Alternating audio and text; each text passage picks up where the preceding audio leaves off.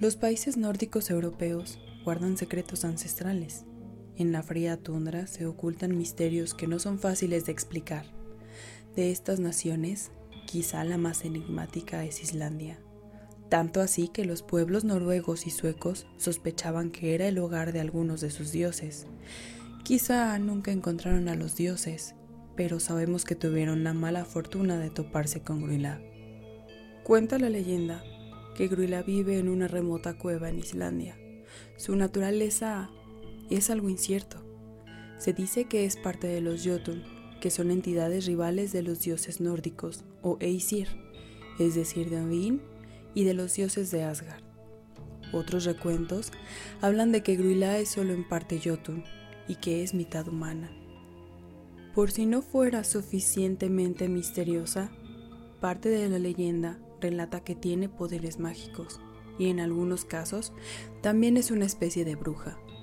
En lo que todos coinciden es que Gruila es temible, su apariencia es grotesca, considerada una gigante, con afiladas garras y horrendos pies que son confundidos por pezuñas. Pasa la mayor parte del año en una cueva que está oculta para el resto del mundo. Es en el invierno particularmente durante las fiestas navideñas, que Gruila aprovecha las tormentas de nieve para salir en búsqueda de su alimento. Niños. Su apetito es insaciable. Se dice que Gruila nunca está satisfecha y que es esta hambre voraz la que la hace imparable. Es sabido que tiene una predilección por aquellos niños que han tenido un mal comportamiento a diferencia de otras criaturas o entidades que fungen como jueces y verdugos, la elección de Gruela no tiene nada que ver con ejercer un castigo. Elige a sus víctimas en función a lo que ella considera es más fácil de cazar. Esto es, un niño que ha sido desobediente típicamente deambulará solo o sus padres no le pondrán tanta atención y por lo tanto para ella es más sencillo tomarlo con sus largos brazos y afiladas garras. A algunos los devora al momento, a otros solo les quita la vida e ingiere algo de su sangre o alguna extremidad. En otros casos los cuelga en su larga espalda para llevarlos con ella de vuelta a su cueva. Se sabe que Gruila también se alimenta de adultos. De nuevo, lo que busca son presas fáciles como borrachos y perezosos. Algunas personas se han atrevido a intentar hacerle frente, incluso a seguirla. Gran error.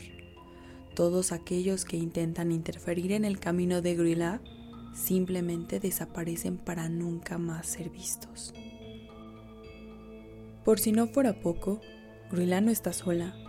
Grilla es la madre de los famosos Yule Lads, o muchachos del Yule, Yule es una ancestral fiesta germana y nórdica que coincide con las fiestas navideñas cristianas.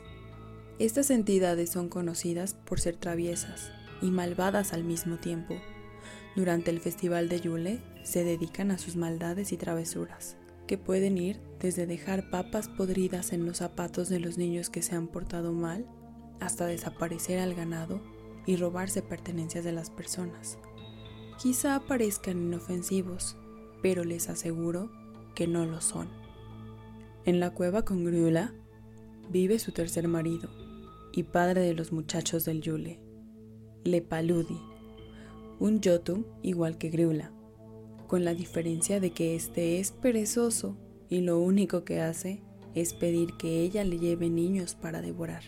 Por lo tanto, los niños islandeses no solo están a merced del voraz e insaciable apetito de Grula, sino de la presión que le Paludi ejerce sobre ella para que le lleve alimento.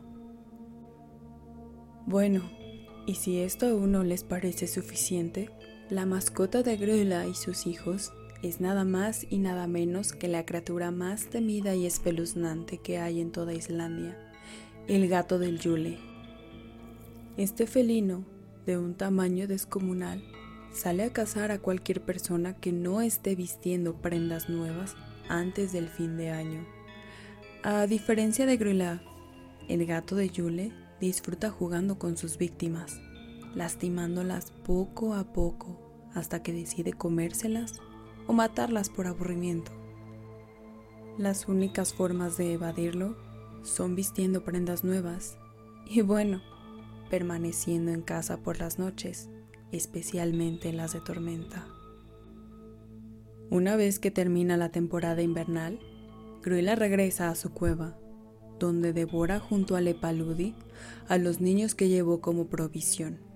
Una vez que terminan con sus raciones, comienzan a generar un apetito que no podrá ser saciado, pero que bien intentarán satisfacer cuando llegue el momento.